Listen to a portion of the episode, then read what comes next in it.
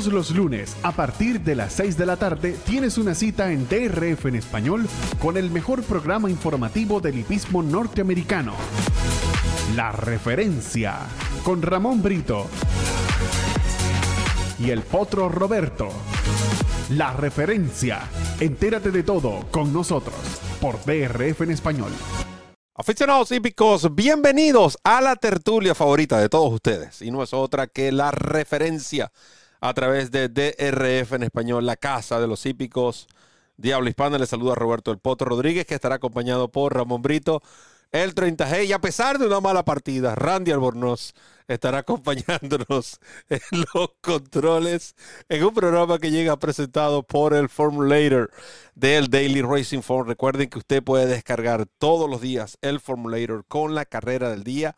Además, de miércoles a domingo, el equipo de DRF en español le ofrece ese análisis profesional y acertado, muy importante esta última parte en cuanto a lo que es la carrera del día. Contentos de estar con ustedes. Hemos disfrutado de lo que fue el fin de semana de las estrellas de otoño. También ustedes han podido disfrutar de lo que es el análisis del Late Pick 4. Y ahora nos toca hablar de la referencia ya acercándonos a la Breeders' Cup, pero con temas muy interesantes. Temas que antes de presentar a Ramón, por supuesto, los voy a mencionar, como lo es el caso de Lanfranco de Tory. Hablaremos sobre el potro Sirio Troy eh, lo que ocurrió en el Everest, los comentarios de Mike Ripolle, la situación de Echo Zulu, el retiro de Ace Impact, March que ganó la semana pasada, eh, hablando de la Breeders' Cup y por supuesto también del retiro del caballo Westover y mucho más. Pero antes le damos la bienvenida a Ramón Brito, el 30G. Feliz tarde, noche para todos. Un abrazo Roberto, un abrazo Randy, un abrazo a todos ustedes que ya están en sintonía a nuestros amigos que se incorporan poco a poco, a quienes nos ven en diferido, porque todos nuestros espacios quedan grabados y disponibles en este canal, el canal de YouTube de DRF en español, la Casa de los Hípicos de Habla Hispana. Es nuestra casa y sobre todo es su casa. Bienvenidos pues a esta tertulia de hoy, lunes 16 de octubre. Tertulia interesante porque como ya escucharon en la voz de Roberto, tenemos muchos temas de conversación, temas interesantes, temas de actualidad que es lo que la gente prefiere, lo que la gente disfruta cada lunes aquí en la referencia. Así es que pónganse cómodos, disfruten de un buen café o mate, dependiendo de su ubicación geográfica, y entérense de todo porque ya comienza la referencia. Y comenzamos eh, con un tema que de una manera se tornó controversial, ¿no? Ya que el famoso propietario Mike Ripolle eh, publicó en su cuenta de X previamente o antiguamente Twitter, eh, sobre, digamos, una propuesta ah, pública para eh, cambios que según el señor Ripolle deberían aplicarse en el hipismo. algunos de estos cambios quizás podemos estar de acuerdo, Ramón, algunos otros, de otros cambios muy radicales y algunas de estas propuestas quizás como que son hasta irónicas, ¿no? Proveniendo del señor Ripolle. Pero para hacerlo, digamos, el cuento largo, corto, Ramón, ¿por qué no entramos en detalles de algunos de los comentarios que consideramos de podemos decir, podemos tomarnos el tiempo en el día del programa de hoy para compartirlos con los fanáticos y también escuchar, la, leer la opinión de los fanáticos. A mí en, en, particular, como te lo dije el pasado viernes, a mí me agradó la idea de eliminar por completo estas, em, estos entrenamientos, estas eh, subastas de ejemplares en entrenamiento, donde ponen estos potros a correr 200 metros en 9 segundos, en 10 segundos, pobres animales, quizás con, quizás con cualquier cantidad de cosas en su organismo, simplemente por cumplir un requisito o llamar la atención para después ser vendido más eh, por mayor precio. Y Ripoll decía, ¿por qué no tenemos una subasta donde simplemente los caballos troten? Y veamos su lenguaje corporal, que troten unos 600 metros, que galopen. Y tú lo puedes observar físicamente. Creo que eso es más que suficiente. Yo estoy de acuerdo con ese punto. ¿Qué opinas tú? En ese punto estamos de acuerdo. Eh, yo he sido uno de los que ha dicho públicamente que ese sistema a mí particularmente no me gusta. Los potros de dos años que ni siquiera tienen cronológicamente dos años, porque estas subastas son en marzo y hay ejemplares nacidos en abril, por ejemplo, o en mayo, y los ponen a, los someten a ese esfuerzo a toda velocidad. Estos son animales que quedan eh, frágiles, vulnerables a cualquier tipo de lesión más adelante.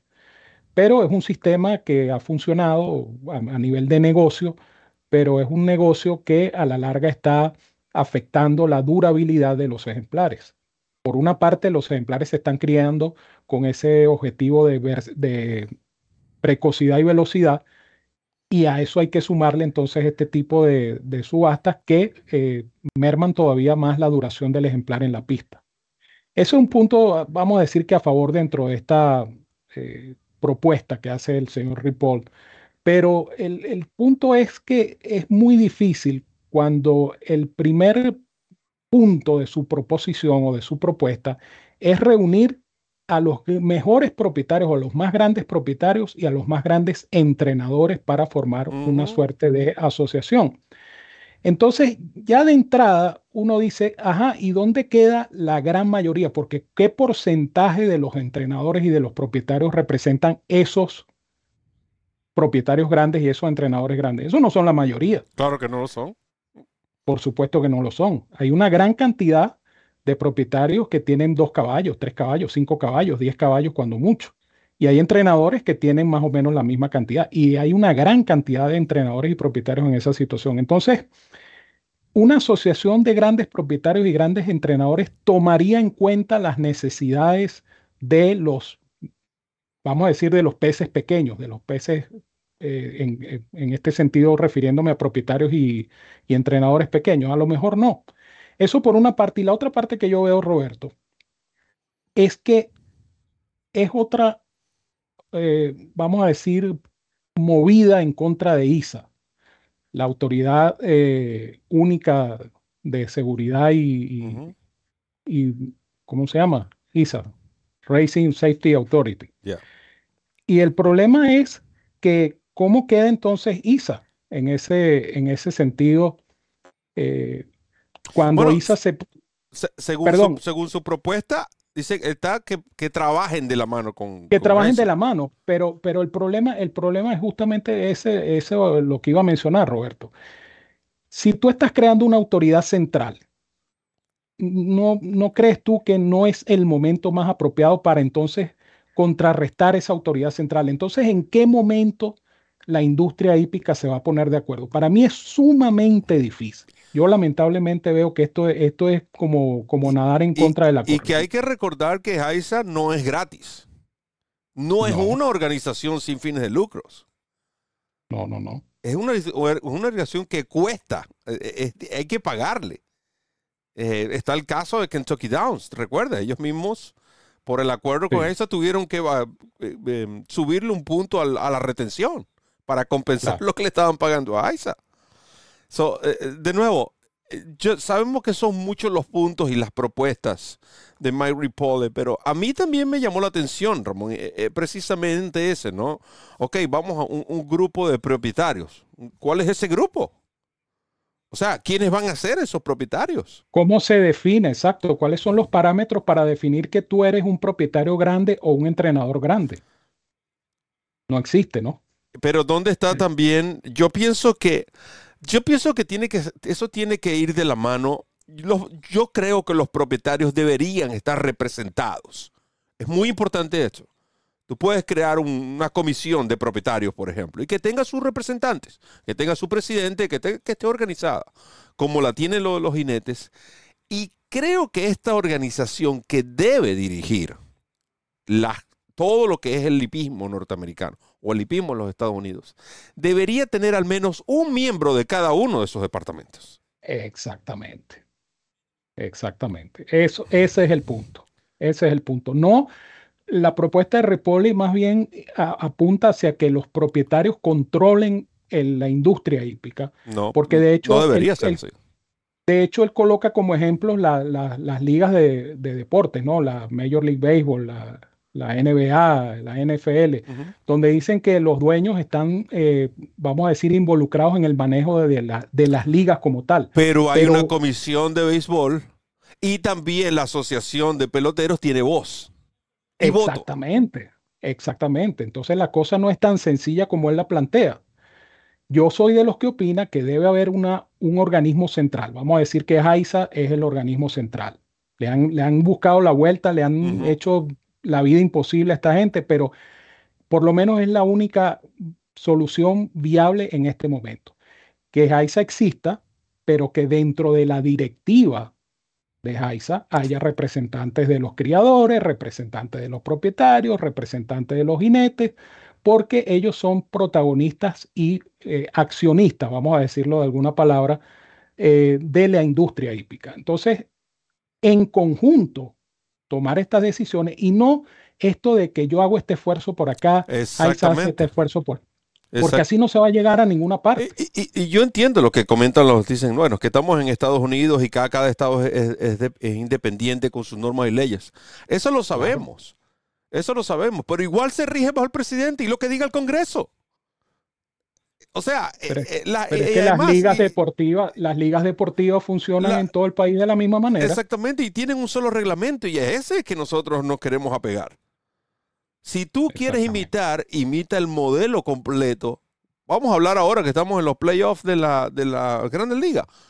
Él, imita el modelo de las Grandes Ligas. Tienen su comisionado, pero los peloteros tienen eh, su representante. Los jugadores tienen su representante y los propietarios tienen voz y voto. Pero hay un solo reglamento que aplica en Miami, que aplica cuando juegan los Dodgers, que aplica cuando juega Toronto y que aplica en cualquier partido de grandes ligas, son las mismas reglas. Ah, que está entonces el problema de los árbitros, que la zona, que quién se equivocó, que Ángel Hernández se quedó dormido. Esos son otros 500 mangos. Pero los reglamentos son los mismos. Tres strike, estás out. Y eso es igual en, Florida, en la costa este, en la costa oeste, y aquí, allá, y el más allá. Entonces. Eso es lo que eh, tiene que ser el hipismo. ahora, aprovechando de saludar a Juan Oleaga, nuestro directo amigo Juan Oleaga, que está en sintonía. Juan me comentaba, y, y yo sé que a ti te lo ha comentado también, que si no logran ponerse de acuerdo en los reglamentos, ¿por qué Estados Unidos, como un como un ente global pertenece al mismo libro en la, en la Federación Internacional de Autoridades Hípicas. Si cada estado tiene sus propias leyes, Exacto. Cada, estado debería tener su clasificación dentro del libro 1, 2 o 3, según, según lo que eh, estime la International Federation of Horse Racing Authorities. Entonces, si eso no se ha podido resolver, ¿cómo resuelves tú este, esta situación tan difícil donde cada quien vela por sus propios intereses, donde no hay un acuerdo entre estos entes. Eh, eh, para mí, repito, es muy cuesta arriba conseguir un acuerdo. Eh, y es cuesta arriba, y, entiendo, yo sé que lo, está el otro tema, ¿no? no que no, no es tan fácil porque los equipos de la NFL son 32, NBA 32. Es que no se trata de que cada propietario va a tener voz y votos. Para eso se establecería una, una comisión de propietarios que tiene su presidente, tendría su, panel de, organizadores y todos los propietarios formarían parte, pero siempre eh, va a ser, digamos, dirigido por un grupo. Como todo, como los sindicatos. Tan sencillo como eso. Pero mientras eso no exista, va a ser muy difícil llegar y establecer basado en solamente una sola vía. No puede haber una sola vía no puede ser exclusivamente los propietarios, no debería ser exclusivamente los jinetes, no debería ser exclusivamente los criadores, como tampoco debería ser exclusivamente los hipódromos. Tiene que ser un conjunto. Porque, y un reglamento que pueda abarcar todo. Ramón, eh, ¿leíste el texto? Sí, señor. Ok, es eh, tiempo. Eh, queríamos antes de ir a este break, a esta primera pausa, manifestar públicamente en nombre de todo el equipo de DRF en español nuestro pesar, nuestra tristeza por el fallecimiento trágico de la yoqueta venezolana María Alejandra Brusual, acaecido, como ustedes saben, el día sábado en el Hipódromo Nacional de Valencia en Venezuela. Y eh, a través de este medio, pues queremos enviar nuevamente nuestra palabra de solidaridad y apoyo a sus familiares, amigos, colegas y en fin a todos los hípicos que de alguna manera u otra conocieron a esta trabajadora yoqueta, una gran persona, una persona sencilla, entregada a su oficio y que lamentablemente encontró este destino fatal el pasado sábado 15. Así es que en nombre de DRF en español, nuestra palabra de condolencia y paz a los restos de María Alejandra Brusual. Ya regresamos.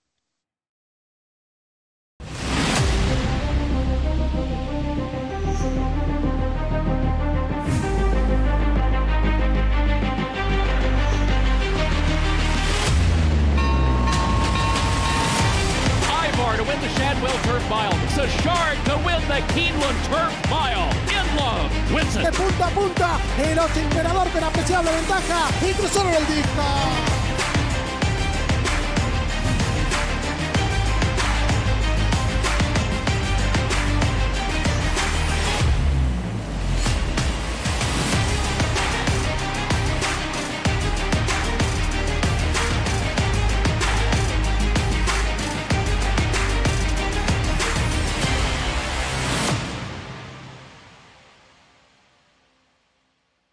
DRF en español presenta la cobertura completa del meeting en tu idioma en Woodbine.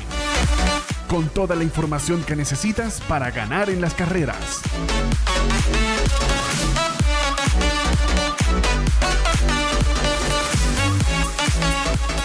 Análisis, pronósticos, entrevistas, noticias y mucho más.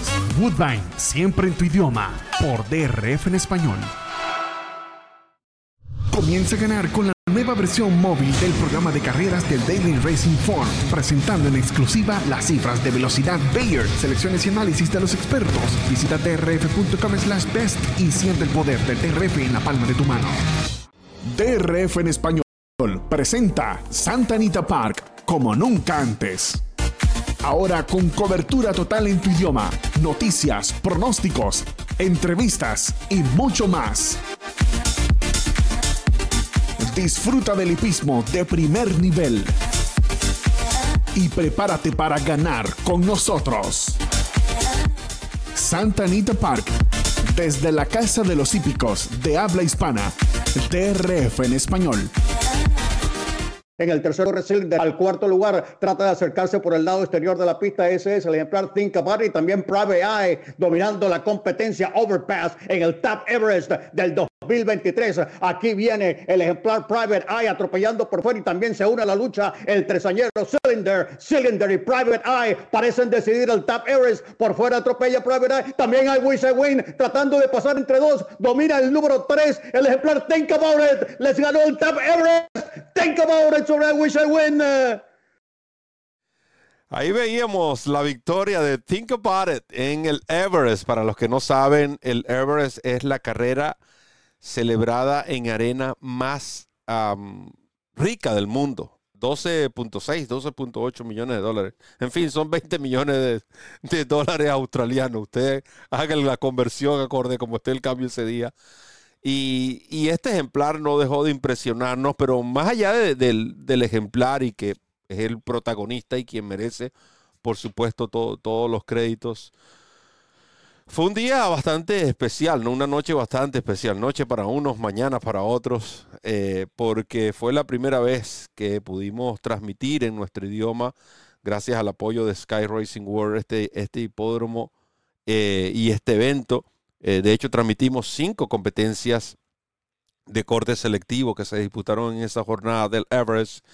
Y, y en lo personal es algo que, que atesoro con mucho orgullo, ¿no? Porque da muestras de la importancia que ha cobrado DRF en español ya a nivel mundial, que cuando una plataforma ah, como Sky Racing Board nos considera para llevar a cabo esta labor, eh, labor que realizamos con mucho profesionalismo. Agradezco públicamente a David Mérida, quien estuvo en la narración, a Jaime Salvador, que compartió con nosotros, Randy Albornoz en los controles, y por supuesto al, resto del equipo de DRF en español que de una manera u otra colaboraron tanto en la parte editorial como en las redes sociales, en fin, fue, un evento bastante, bastante emotivo en lo personal y, con, que se vio, digamos, eh, adornado con grandes carreras, especialmente este Everest, porque este ejemplar, eh, Think About It, es tremendo caballo. Ganó, ¿qué? Esta es la octava carrera consecutiva, la novena, novena, carrera consecutiva.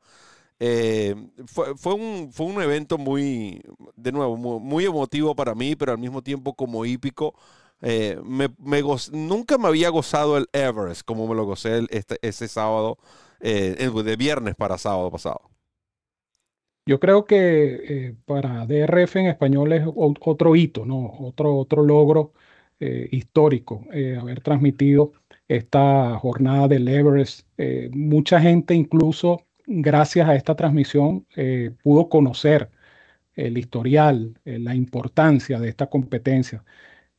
se dice fácil, pero es la competencia en pista de grama más rica del mundo. Y mucha gente no sabía que el Everest era precisamente esa carrera. 12.8 millones de dólares americanos al cambio. 7 eh, millones al primero, 7 para el primero. De los cuales 7 millones para el primer lugar.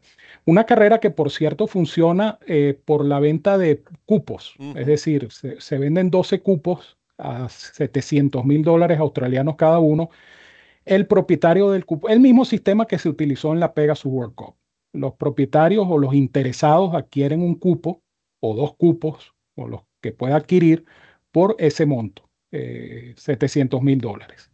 Y después pueden negociar. Si no tienen el caballo para correr la carrera, tienen el cupo que lo pueden negociar con un propietario que sí tenga un caballo para participar en la prueba y que no tenga el cupo. Entonces así Pero funciona. Fíjate, fíjate algo, Ramón, muy importante. No cualquier caballo puede participar. Correcto. Es ejemplares calificados para correr en ese tipo de competencia. Correctamente. De hecho, así es que también los elegibles, porque teníamos cuánto, cuatro elegibles. Cuatro elegibles. Los elegibles es basado, no es que si hay lluvia o retiran a este, no. La elegibilidad es basado en, la, en el performance que ha tenido el ejemplar. Y si hay un retiro basado en tus performance, entonces tú tendrías preferencia. Lo que hace la carrera competitiva. Claro creo que eso fue lo que falló en la Pegasus. Que corrían dos. La Pegasus, no tenía, vamos a decir, una nómina de 12 ejemplares competitivos. Exacto, exacto. Ese es el punto. El este sindicato, el sindicato que está, que quiere participar. Hoy no hay espacio para el sindicato.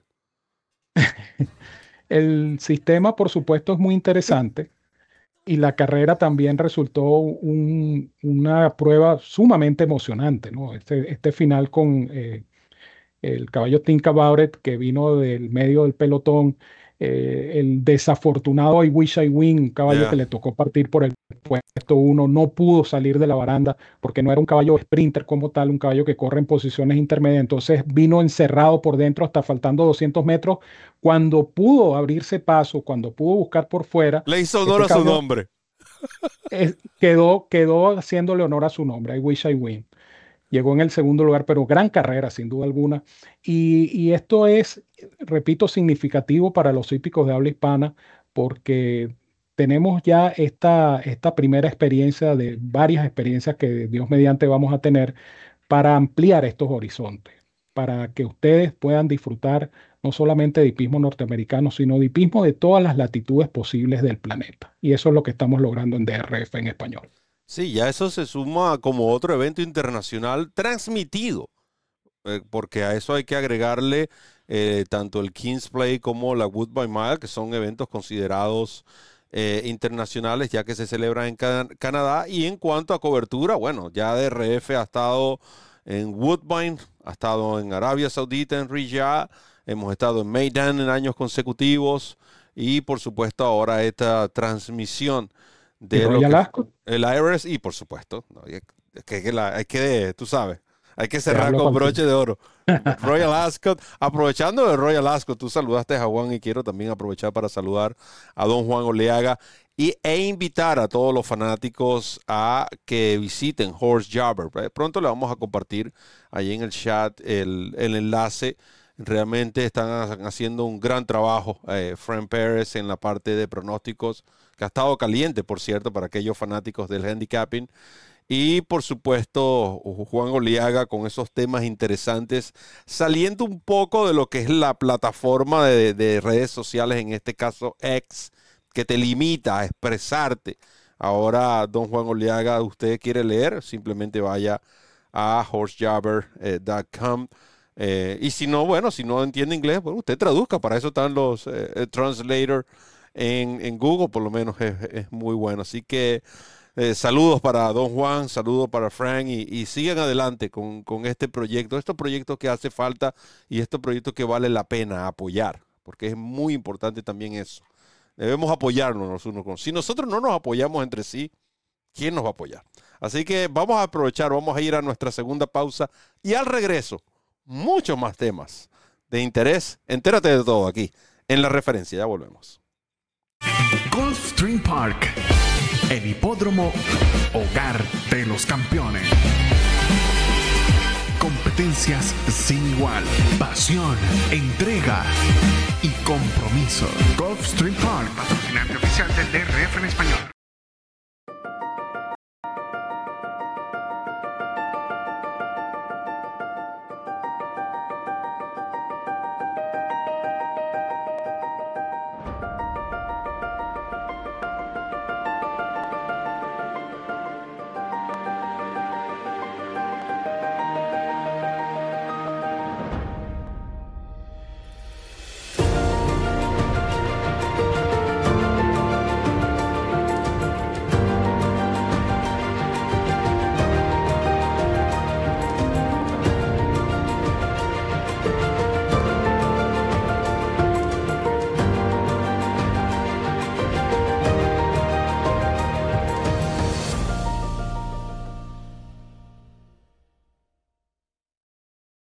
DRF en español presenta la cobertura completa del meeting en tu idioma en Woodbine.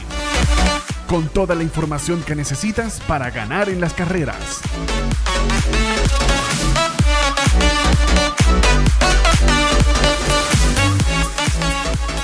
Análisis, pronósticos, entrevistas, noticias y mucho más. Woodbine, siempre en tu idioma, por DRF en español.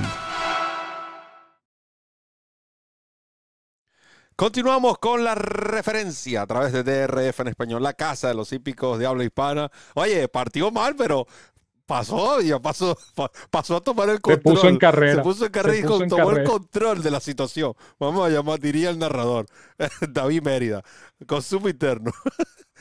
Eh, por supuesto, Ramón, esta, en este segmento tocaremos cuatro temas importantes pero queremos comenzar con, lo, con el caso de Cozulu, ¿no? Eh, y, año tras año, cuando hay estas expectativas, incluso nosotros conversábamos que qué, qué pasará con Ecozulu, eh, correrá contra las yeguas en Sprinter, las enfrentarán a los machos. Y hasta hace pocos días la pregunta era, ¿sobrevivirá Ecozulu? Eh, ¿Cómo cambia, no? De la noche a la mañana drásticamente y, siempre para la Breeders' Cup. Y digo siempre porque no recuerdo el año donde no haya ocurrido. Hay uno de estos ejemplares que son protagonistas que a última hora surge un tipo de lesiones o cambios en cuanto a la decisión de correr o no. En este caso, Ecozulu. Gracias a Dios, aparentemente todo está bien, pero eh, obviamente la yegua no volverá a correr, ¿correcto? Sí, es correcto. La yegua sufrió una doble fractura de sesamoides. Estaba trabajando con Gonite. Eh, yo me imagino que después de ese trabajo, si todo hubiese salido bien, eh, las conexiones iban a tomar la decisión de qué hacer con los dos ejemplares, porque los dos ejemplares son sprinters. Ahora Ecozulu, pues lamentablemente no está. Eh, la yegua fue operada el sábado, la operación salió bien. Sin embargo, el veterinario encargado de esa intervención dijo que el pronóstico era reservado, que simplemente hay que estar monitoreando todos los días y constantemente a la yegua para que, entre otras cosas, haya un correcto flujo sanguíneo hacia la pata o el miembro delantero que fue operado. La yegua en estos dos días ha estado bien. Eh, según el último reporte, pues la yegua come y duerme tranquilamente, o sea, la yegua no tiene ningún problema, obviamente no va a correr más, simplemente está en California eh, recuperándose, una vez que esté en capacidad de viajar, es posible que la lleven a Kentucky, y la dediquen a la reproducción. Una pérdida lamentable, pero una pérdida que, que nos hace pensar en, lo que siempre hemos dicho, ¿no? Eh, la Breeders' Cup necesita más carreras. ¿Por qué las yeguas no tienen una carrera de sprinters en seis furlongs y no en siete? Exacto. Y, es una de las carreras que, hablamos como el Bing Crosby. ¿Por qué el Bing Crosby te da una un puesto a la sprint cuando se corren siete furlong? O lo corres en 1200 y lo dejas en sprint, o lo alargas a 1600 y que te dé un cupo la Mile. Pero esas carreras intermedias realmente, para mí, están generando mayor confusión. Sí. Y, lo hemos dicho, o sea, quizá eh, hacen falta dos o tres carreritas más. La de, la de las yeguas en grama, por ejemplo, que lo vamos, a, lo vamos a tocar más adelante. Pero ahora que estamos hablando de Ecozulu, pues eh, con Ecozulu había ese dilema porque no hay una carrera de sprinter para yeguas en seis furlongs, sino en siete. Entonces, si tú tienes un sprinter nata, ¿verdad? Siete furlongs es mucha distancia, porque ya siete furlongs, por lo menos en mi concepto, siete furlongs ya pasa a ser una distancia intermedia. Y más ahora con la cría, con la calidad que vemos en los ejemplares. Sí. Y, por otro lado, ayer, ayer en, y creo que fue un comentario válido, aunque quizás por el hecho de la Breeders' Cup tratarse de un evento que es, que es rotativo en cuanto a sedes, pero e, es un punto válido el de, recuerde que este año no vamos a tener, la Breeders' Cup Turf Spring va a ser en 5 furlong, es decir, a pesar de que se va a correr en Santa Anita y que las carreras en grama en Santa Anita, las más atractivas son las que se corren desde la, desde bajadita, pues esa, esa loma que hay allí, no la vamos a tener. ¿Por qué no? Era hasta un buen momento para decir, mira, vamos a correr una, una Breeders' Cup especial. Tener la de 5 furlongs, pero también tener esta.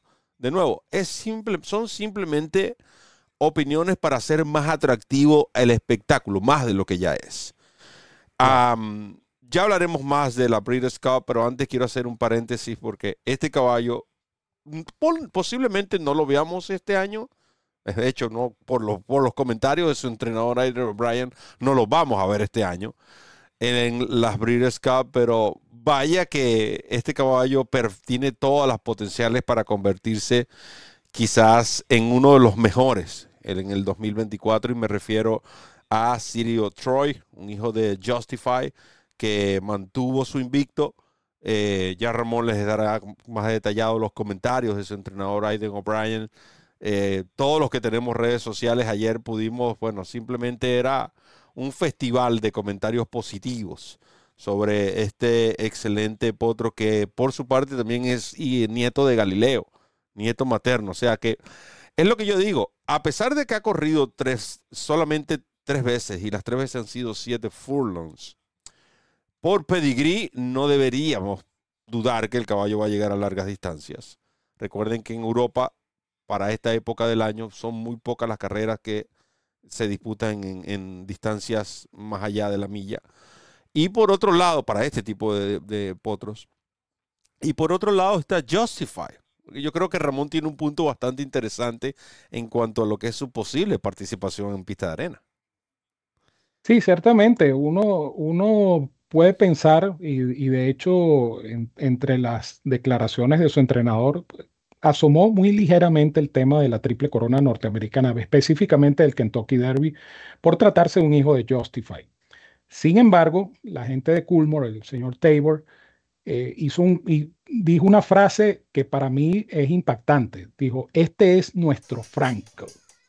Estamos hablando de palabras ya mayores. Este es nuestro Frankel, dijo el señor Tabor eh, una vez que se tomó la foto y la ceremonia de premiación con Sirius Troy. Eh, un caballo que ha causado mucha impresión y de hecho Aiden O'Brien decía que, él sentía que este caballo lo que tenía era un motor de jet, mm. porque lo que lo llamaron a correr, este caballo, eh, él terminó corriendo, él terminó rematando con mucha fuerza en, este, en esta competencia del pasado que fin de semana. Que fue en recta. Que fue en recta, 1400 metros en, en recta. Pero el, el horse fue la carrera que ganó Sirius Troy. Pero es la forma como se desplaza este mm. caballo. Roberto, Roberto y yo comentábamos tras cámaras que el, el, mismo físico del caballo no parece un ejemplar de dos años, parece un caballo que ya tuviera mayor recorrido, mayor campaña, un caballo realmente impresionante.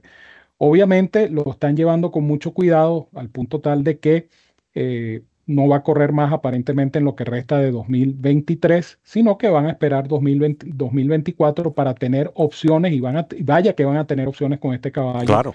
Porque obviamente vienen los grandes clásicos para tresañeros en Europa, que al final del día yo pienso que por allí se van a decantar, porque tienen un caballo para buscar esas grandes carreras. Eh, y, por lo menos esta gente de Coolmore y Aidan O'Brien siempre están buscando ese ejemplar que pueda correr estos grandes clásicos europeos para tresañeros. De tal manera que eh, habrá que estar pendientes, pero no nos olvidemos de City of Troy, no nos olvidemos de este nombre porque este caballo va a dar mucho, pero mucho de qué hablar en la próxima temporada. Por supuesto. Y, retomando, y retomando el tema de la Breeders' Cup, creo que en este tiempo podemos ahondar en eso. El sábado pasado eh, el Queen se disputó al Queen Elizabeth en el hipódromo de Kilnen, carrera que dio como resultado a una victoria para March. Y digo esto porque, de nuevo, viene la disyuntiva, ¿no? ¿Qué hacemos ahora con esta yegua? ¿Corremos la milla y enfrentamos a los machos?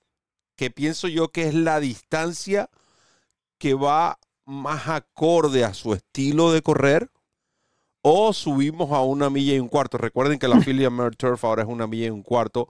Previamente se llegó a correr en una milla eh, y creo que eran 5.16, algo 5.16, sí, sí, milla y 5.16. Ahora es una milla y un cuarto, son 100 metros menos, pero igual, son 2.000 metros muchos de estas yeguas ni siquiera han incursionado en esta distancia, por lo menos en el caso de Marsh, nunca lo ha hecho, ya ha corrido desde 6 eh, furlongs hasta ahora que corrió una milla y, un octavo, ha sido lo más largo, pero es una yegua velocista, es una yegua que, de nuevo, eh, se aprovechó de Oisin Murphy, por cierto, una conducción extraordinaria, reconociendo todo, se aprovechó. Y dijo, ah, bueno, me van a dejar la velocidad, me van a dejar mi punta.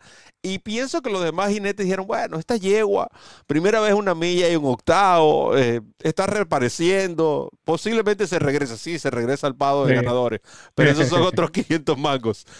Pero entonces está eso, lo que hemos venido hablando públicamente y hemos venido pidiendo públicamente. Si hay una carrera que la Breeders' Cup necesita, es una carrera para yeguas en grama en una milla y un octavo o una milla y un 16. Fácilmente. Van a decir, bueno, pero es que las yeguas han tenido éxito en, las, en la Breeders' Cup Mile. Es cierto. Está el caso de Uni, está el caso de, de Tapping, pero son ejemplares excepcionales.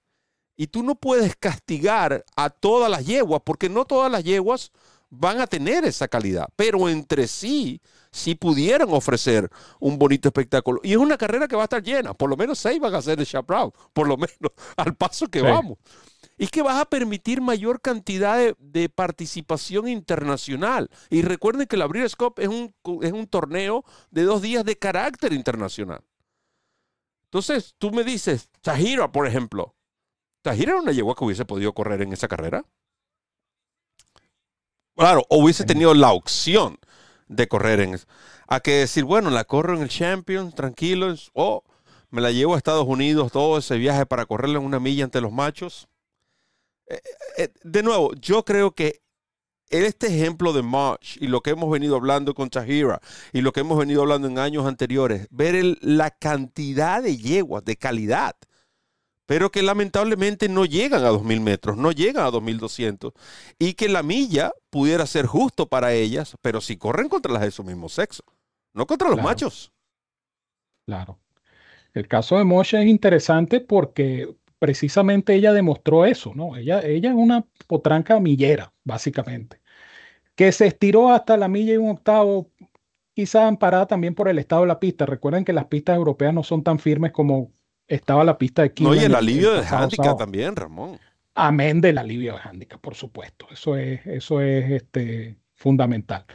Y, yo creo que, y en esto coincidimos, ¿no? La, la, pericia de Oisin Murphy fue tremenda. Digo, ah, me dejaron adelante, bueno, sigan esperando que la yegua se devuelva. Esta es una tremenda corredora, Mash, pero tiene, eh, yo diría que tendría esa limitación para correr milla y un cuarto. Para mí es muy largo.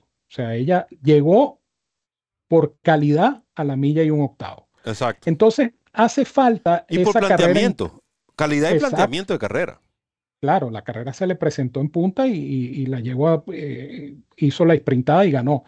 Pero hace falta esa carrera intermedia, porque no hay la carrera de milla, por ejemplo, para yeguas eh, en pista de grama. Entonces, si tú tienes un- una, una yegua que es millera, absolutamente millera, no te queda más remedio, porque no la vas a correr en milla y un cuarto porque simplemente no puede con la distancia. Entonces, estos ejemplares necesitan, estas yeguas necesitan una competencia en milla, milla y un 16, hasta milla y un octavo pudiera ser. Uno de Pero los. no hay- u- Pero el salto es muy grande, ¿no? Es por Entre- supuesto, es por supuesto. Uno de los casos que siempre voy a utilizar como referencia para este tipo de competencias y apoyar eh, esta petición que algún día, ¿por qué no? ¿Y por qué no? Vamos a aspirar a grande. Brita Scuffle y Amer Turf, o le ponemos una versión presentada por DRF en español. ¿Quién dijo, quién dijo miedo? Pero y tú Así pones a ver, es. también está el caso, está el caso de, de, de Roshi Fall, que, que fue la última carrera cuando se retiró. Roshi que Fall, tuvo que correr la, la filia Merturf. exactamente. No le ibas a correr la milla. Claro. Y, le- y, y la- y lamentablemente, bueno, y mira quién la derrotó, ¿no? O sea, eh, eh, Roshi Fall perdió la meta contra Audaria. Pero, de nuevo, eh, con una yegua probada de fondo. Entonces, eh, está ese problema, ¿no? Si tú fueses, por ejemplo, el propietario de Godolphin, ojalá tuvieras el, el, el- el privilegio de no ser, aunque estuviéramos sea- aquí hablando peste. no tuviéramos, no tuviéramos en este espacio, seguro. Pero si tú tuvieras un ejemplar en la misma situación de Marsh, ¿qué haces tú como propietario? ¿Corres, corres contra los machos o, o te arriesgas a correr milla y un cuarto contra las O hembras? simplemente no la corro, la descanso y ya. Al final del día pareciera que esa pudiera ser la opción, ¿no? Porque tú dices, ajá, correrla contra los machos es como demasiado exigente. Y correrla en Y 2000 metros es exigente. En 2000 metros es exigente. no la corro. ¿sabes qué? Me llevo mi yegua para Europa. Y, y ya que me estás poniendo en el caso de Godolphin, tengo cómo decir, no la corro. Me puedo dar el lujo Exacto, de decir, ah, no, yo no corro una Breeders' Cup. Ah, ¿Para qué? exactamente. No necesito una Cup. De nuevo, son detalles a considerar y esa es la razón por la cual nosotros hemos hecho énfasis en este programa, que esta debe ser la próxima carrera que deberían añadir a las Breeders' Cup. Hacemos otra pausa y volvemos con más, porque ahora vienen temas más calientes aquí en la referencia. Entérate de todo. Gulfstream Park, el hipódromo hogar de los campeones. Competencias sin igual, pasión, entrega y compromiso. Gulfstream Park, patrocinante oficial del DRF en español.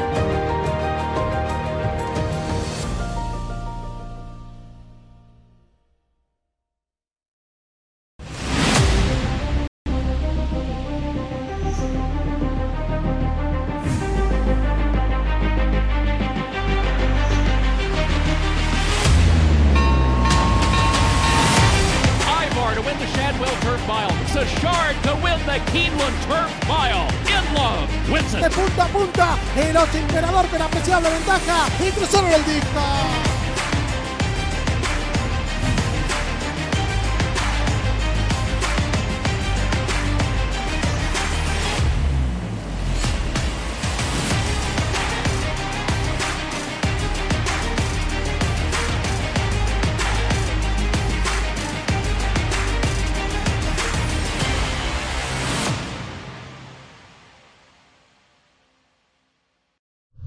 Comienza con la nueva versión móvil del programa de carreras del Daily Racing Form, presentando en exclusiva las cifras de velocidad Bayer, selecciones y análisis de los expertos. Visita drf.com slash best y siente el poder del DRF en la palma de tu mano. Continuamos con la referencia a través de DRF en español. Recuerden que este programa llega a ustedes presentado por DRF Bets. Aprovecha la promoción, duplica tu primer depósito de 250 dólares utilizando el código DRF Español y eso sí son 500 mangos más 10 dólares de promoción adicional. Llegó el segmento de los retirados, pero no es los retirados para los caballos que no van a participar en la noche de hoy. No, no, no, no. Son otros tipos de retiros. Bueno, mitad retiro y mitad no, depende. ¿Cómo tú lo ves? Exactamente. Uh, lo cierto es que veremos a dos grandes caballos en la cría uh, para a partir del próximo año, por está el caso de Westover, eh, John Mont. John Mont continúa, digamos, de una manera u otra, intencional o no intencional, porque ya este caballo fue por una lesión, el, caballo, el caso de Westover, pero a intencional me refiero cuando ya un caballo consideran que cumplió su campaña pistera y ellos lo pasan en la cría. Lo pasan a la cría, pero se está armando realmente. Westover creo que le va a dar fuerza a ese, em, digamos, a ese lineup de, de padrillos ¿no? que tiene Judmont.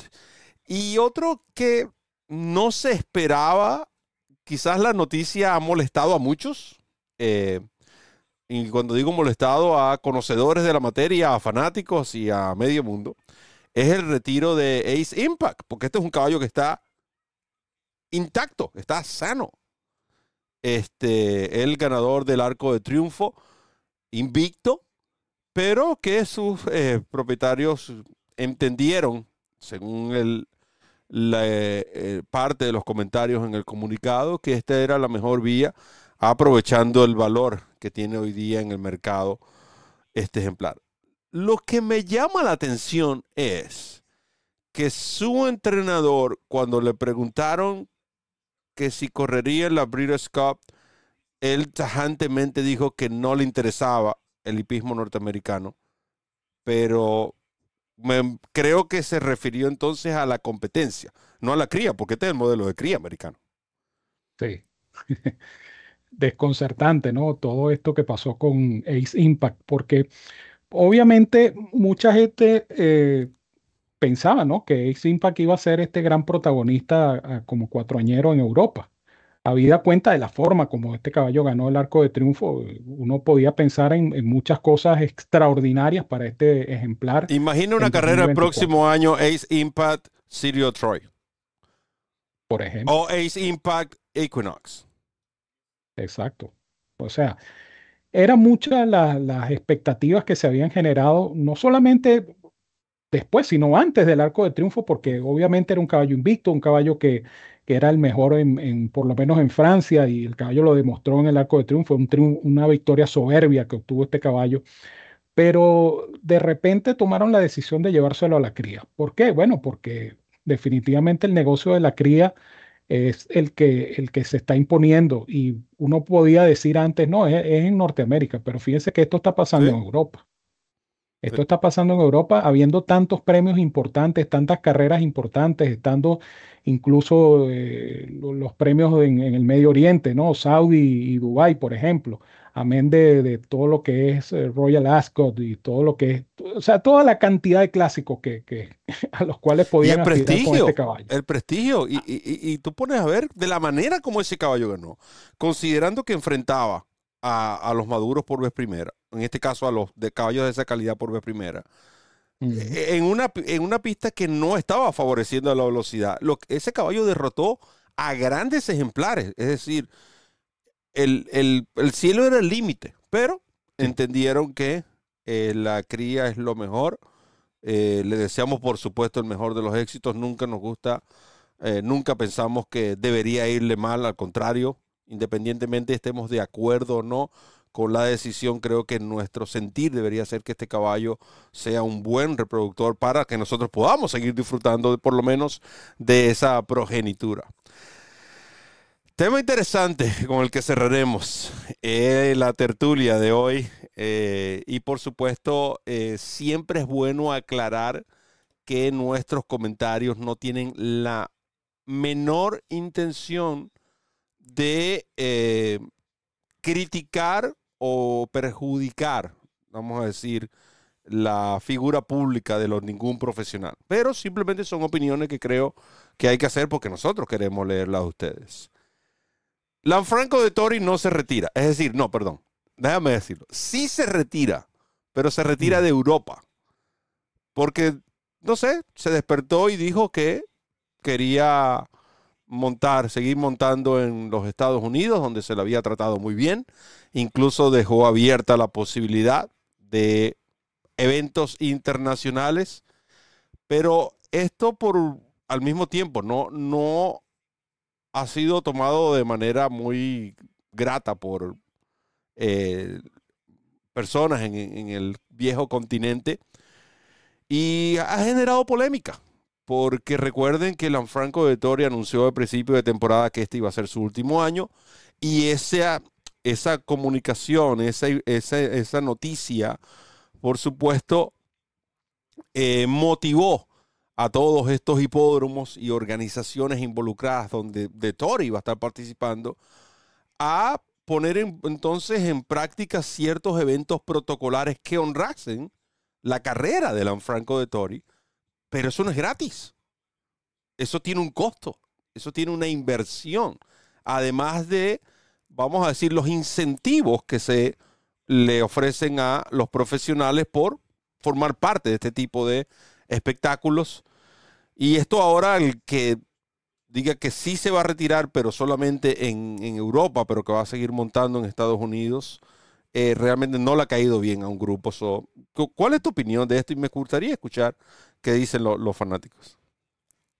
Yo creo que es una, una decisión, eh, entre comillas, comercial la que está tomando de Tori. Digo comercial porque eh, tiene una plataforma, vamos a decir, a su disposición en, en California.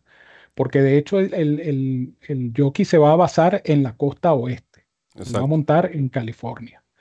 Si está, si está decidido a montar en California es porque hay algún tipo de, vamos a decir incentivo, aunque la palabra incentivo puede malinterpretarse, pero hay sí, un, estímulo, un estímulo. Un estímulo. Un estímulo vamos, a, vamos a llamarlo un estímulo. ¿Qué lo motiva? Que no necesariamente eh, tiene que ser monetario, puede ser exacto. ejemplares, pueden ser, no sé. Simplemente, por gift ejemplo, card para comer ser... en un restaurante, uno no sabe. por ejemplo, eh, el, el, hecho de que él tiene como en el bucket list el, el, Kentucky Derby.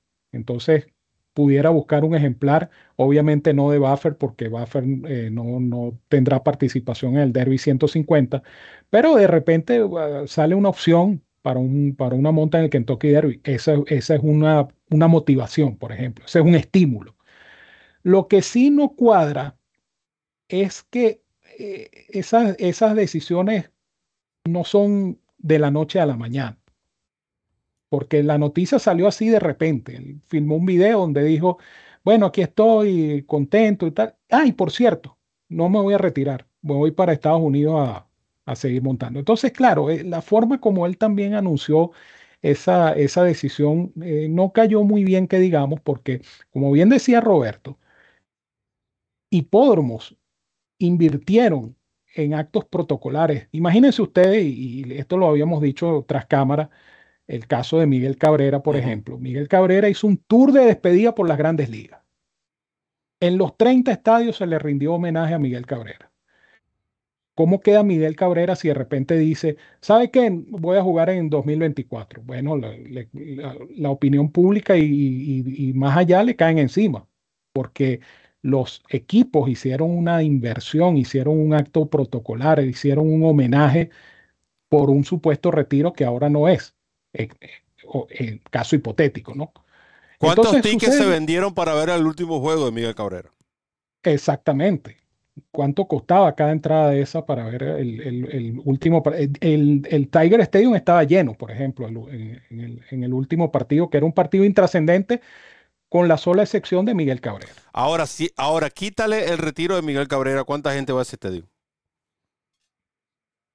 Nadie. Poquito. Porque estaban eliminados a 40 juegos de primer lugar. No, no, no, era un juego intrascendente, era un juego totalmente intrascendente. Pero el, el, problema, el problema en este caso de, de, de, de Tori eh, deja, deja un sabor complicado.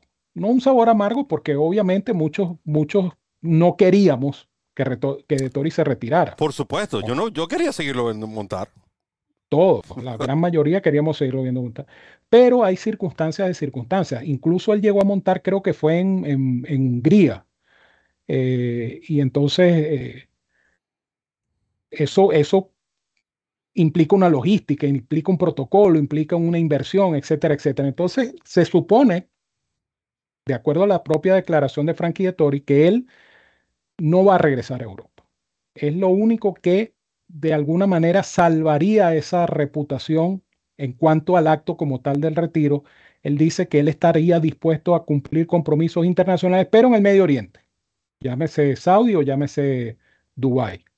Pero él no habla de regresar a Europa. Entonces, es una suerte de semi-retiro, se puede decir, porque se está retirando solamente de una parte del planeta, como Europa, pudiera clasificarse así, pero la gente dice, si tú te vas a retirar, tú te retiras. Ahí menciona, por ejemplo, a, Tom Brady, pero Tom Brady no le hicieron actos protocolares en ninguna parte. Exactamente.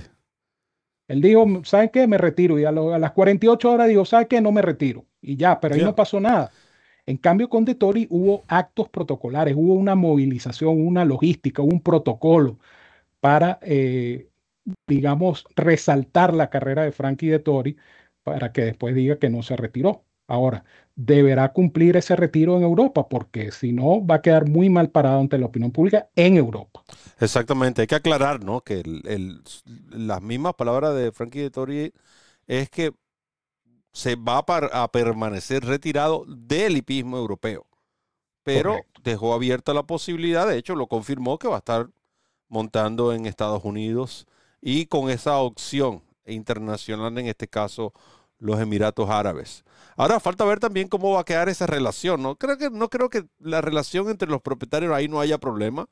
Porque para mí, para mí como propietario, si es el que me viene montando mi ejemplar, oye, no te vas a retirar, bueno, aquí tiene mi caballo, síguelo montando. Yo no tengo ningún problema con eso. ¿Quién mejor que Frankie de Tori que para conducir mi eh, ejemplar? Pero sí, eh, esa parte de, todo lo que se planeó y se llevó a cabo a raíz o a razón de que Frank era el último año que íbamos a ver a Frankie Vittoria. De hecho, en muchas publicaciones yo escribí, Frankie, no te retires nunca. Que realmente parecía que eh, el hombre, la primera, mitad, la primera mitad de este año de Frankie de Tori fue extraordinaria. Entonces eso también, el, esa emotividad en Royal Ascot, por ejemplo. Ahí tienes otro ejemplo, Royal Ascot. ¿Cuántas personas no asistieron a Royal Ascot simplemente porque era el último Royal Ascot de Frankie de Tori? En fin, tantos detalles que lamentablemente hemos llegado al final y hay que respetar el tiempo. Brito, lo dejo para la despedida. Gracias Roberto, un buen programa hoy, gracias a la participación de todos ustedes y obviamente la invitación a partir del miércoles comienza nuevamente otra semana de Kinlan hoy con pronósticos para la última secuencia de Pick Four, miércoles, jueves, viernes y domingo. El sábado no. ¿Por qué? Porque el sábado usted va a tener la referencia nuevamente para Kinland y el domingo usted va a tener la referencia para Woodbine, la referencia express. Así que no se pierdan de nuestros programas, no se pierdan de la carrera del día, los pronósticos de Banán, los pronósticos de este servidor, los pronósticos del señor que hace el programa conmigo. Y ustedes van a tener mucha información en DRF en español como siempre, como todas las semanas, para ustedes. Y Los quiero mucho. Ah, no, no, no, no, no, siga, siga. Tiene que dejarlo que diga. Dígale que le quiere, quiere a su público, por favor. No, no me corte la inspiración. Los quiero mucho, los quiero de gratis. Les envío un fuerte abrazo a todos. Cuídense mucho, que tengan una semana feliz y productiva. Y ya lo saben, aquí estamos para ustedes en la Casa de los Hípicos de Habla Hispana, que es nuestra casa pero que sobre todo es su casa. No, Ahora sí. no sabía que DRF había contratado a William Shakespeare, me lo habían cambiado por el 30 Dile al 30 que digo yo que lo necesito, por favor, que regrese el lunes. Agradecido a todos, ¿verdad? Por la atención prestada en la tarde de hoy, la participación en el chat. En nombre de Randy Albornoz, quien estuvo en los controles, por supuesto Ramón Brito, el 30G, agradeciendo a DRF Formulator y DRF Bet. Y cuando faltan 17 días, 19 horas, 20 minutos, 47 segundos, toma nota, Keiner. Roberto El Poto Rodríguez les recuerda correr la milla extra para el abrir scope, ya saben.